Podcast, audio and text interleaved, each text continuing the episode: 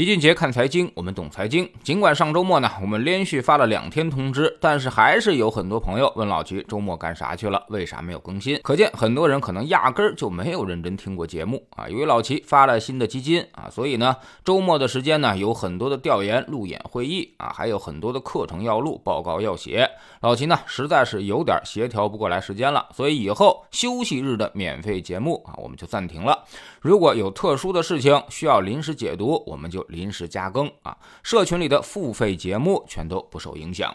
这个周末呢，最引人关注的信息呢，就是在杰克逊霍尔年会上啊，美联储主席鲍威尔的讲话了。主要呢内容就这么两点：首先，美联储坚定控制通胀的决心，表示了要把通胀压到百分之二以内，就是美联储的工作重点。而现在，美国的七月 CPI 数据还在百分之八点五，所以这个差距还是有点大的。鲍威尔说，压通胀需要时间，而在这个过程当中呢，就业市场可能会走软。这就是控制通胀要付出的代价，但他也强调，如果不控制通胀，我们就会付出更大的代价。所以可见，现在美联储已经将控通胀放在了首位，甚至为了控制通胀，可以暂时放弃对于就业的呵护。我们也可以解释成为，只要就业不会大幅回落，美联储还会继续的压通胀，而且可能力度很大。鲍威尔给了明确的暗示，九月加息七十五个基点是很有可能的。目前我们看统计数据啊，这个可能性已经超过了百分之六十，也就是说啊，之前市场预期的美联储加息拐点基本落空。其次，对于经济，美联储也有自己的判断。他认为就业依旧很强劲，不会因为经济问题而改变加息的立场。虽然七月 CPI 从百分之九点一已经回落到了百分之八点五，但是美联储仍然不觉得这是通胀拐点到来，至少是无法确定。所以，他还会保持当前的鹰派立场。美联储这个说法呢，其实也不无道理。七月新增非农就业达到了五十二点八万人，高于市场一致性预期的二十五万人，而且呢，高出的还有点多。失业率。也降到了百分之三点五，也同样好于市场预期。所以在七月数据公布之后，美联储连续发表鹰派表态啊。那么堪萨斯联储和克里夫兰联储的行长呢，都表示出要把利率升到百分之四以上。而这次鲍威尔也强调，历史经验告诉美联储不能放松过早。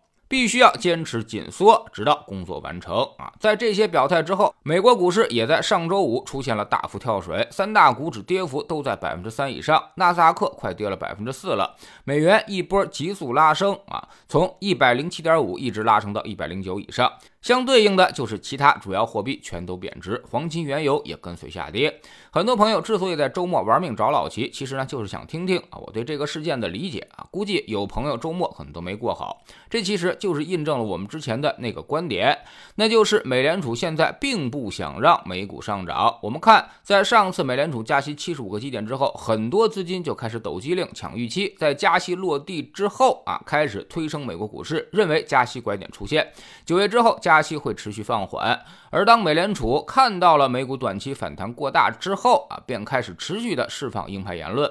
这两周啊，几乎反复强调我们要加息，要加息啊，目的呢就是很明确，就是要说给市场听，终于把市场给打下来了。之所以这样操作，就是因为美联储认为现在股市涨起来开始反弹，不利于它控制通胀。大家赚了钱，肯定会增加基础消费开支，也会有很多的企业增加资本开支，会导致通胀居高不下。而现在美国的通胀已经不完全是经济问题啊，今年还涉及中期选举。我们看到登哥的支持率跟通胀完全是负相关，通胀走高啊，它的支持率就会降到谷底。而通胀上个月出现拐点，登哥的支持率呢就开始回升。之前也爆出消息，登哥跟鲍威尔在六。六月就已经会面过了啊，共同抗击通胀，赢得中期选举，意图十分明确。所以今年美联储肯定会重点压通胀，甚至可以放弃经济，放弃就业。那么对于市场来说，也就意味着美股不宜过于乐观。之前我们就说了，顶着通胀压力上涨，历来呢都不会有好的结果。所以之前我们看不懂，也坚决没有行动。未来我们认为美国股市和美国经济探底的可能性较大，但基本上也是最后一跌了。这次美国股市跌下来之后，将迎来非常好的配置窗口啊。至于空间盲测有百分之十到百分之二十左右。重要的信号就是九月加息之后，看 CPI 是否能快速回落到百分之五以内。另外呢，就是就业数据超预期回落，也就是说，只有通胀低、就业差才会带动美联储政策的转向啊。估计年底会出现这种情况。那么美股还有跌幅，对我们来说也肯定不是个好消息。目前我们的市场是没有方向的，处于随机游走的状态，所以极其容易受到海外干扰。所以呢，也还要在底部盘整一段时间，形成一个双底形态。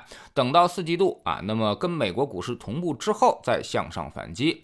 这段时间啊，对于国内股市而言，属于是垃圾时间段，大家尽量的减少看盘次数啊，天天盯着盘看，你会心烦意乱。而它呢，该跌还是会跌，所以没必要自寻烦恼。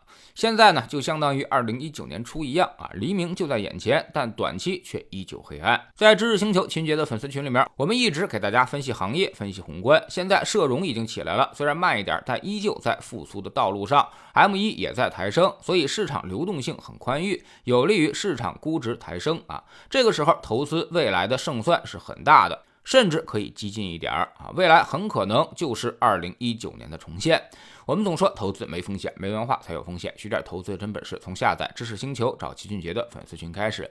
新进来的朋友可以先看《星球置顶三》，我们之前讲过的重要内容和几个风险低但收益很高的资产配置方案都在这里面。在知识星球老齐的读书圈里面，我们正在讲一本书，下一个倒下的会不会是华为？我们讲到了华为的狼性文化，为啥那么多的企业都在学华为，但是都学不像？主要就是没把握住它的核心，既要以客户为中心，更要以奋斗者为本。长期坚持，艰苦奋斗。华为把这三句话印在了自己的骨子里。加入知识星球，找老七的读书圈，每天十分钟语音，一年为您带来五十本财经类书籍的精读和精讲。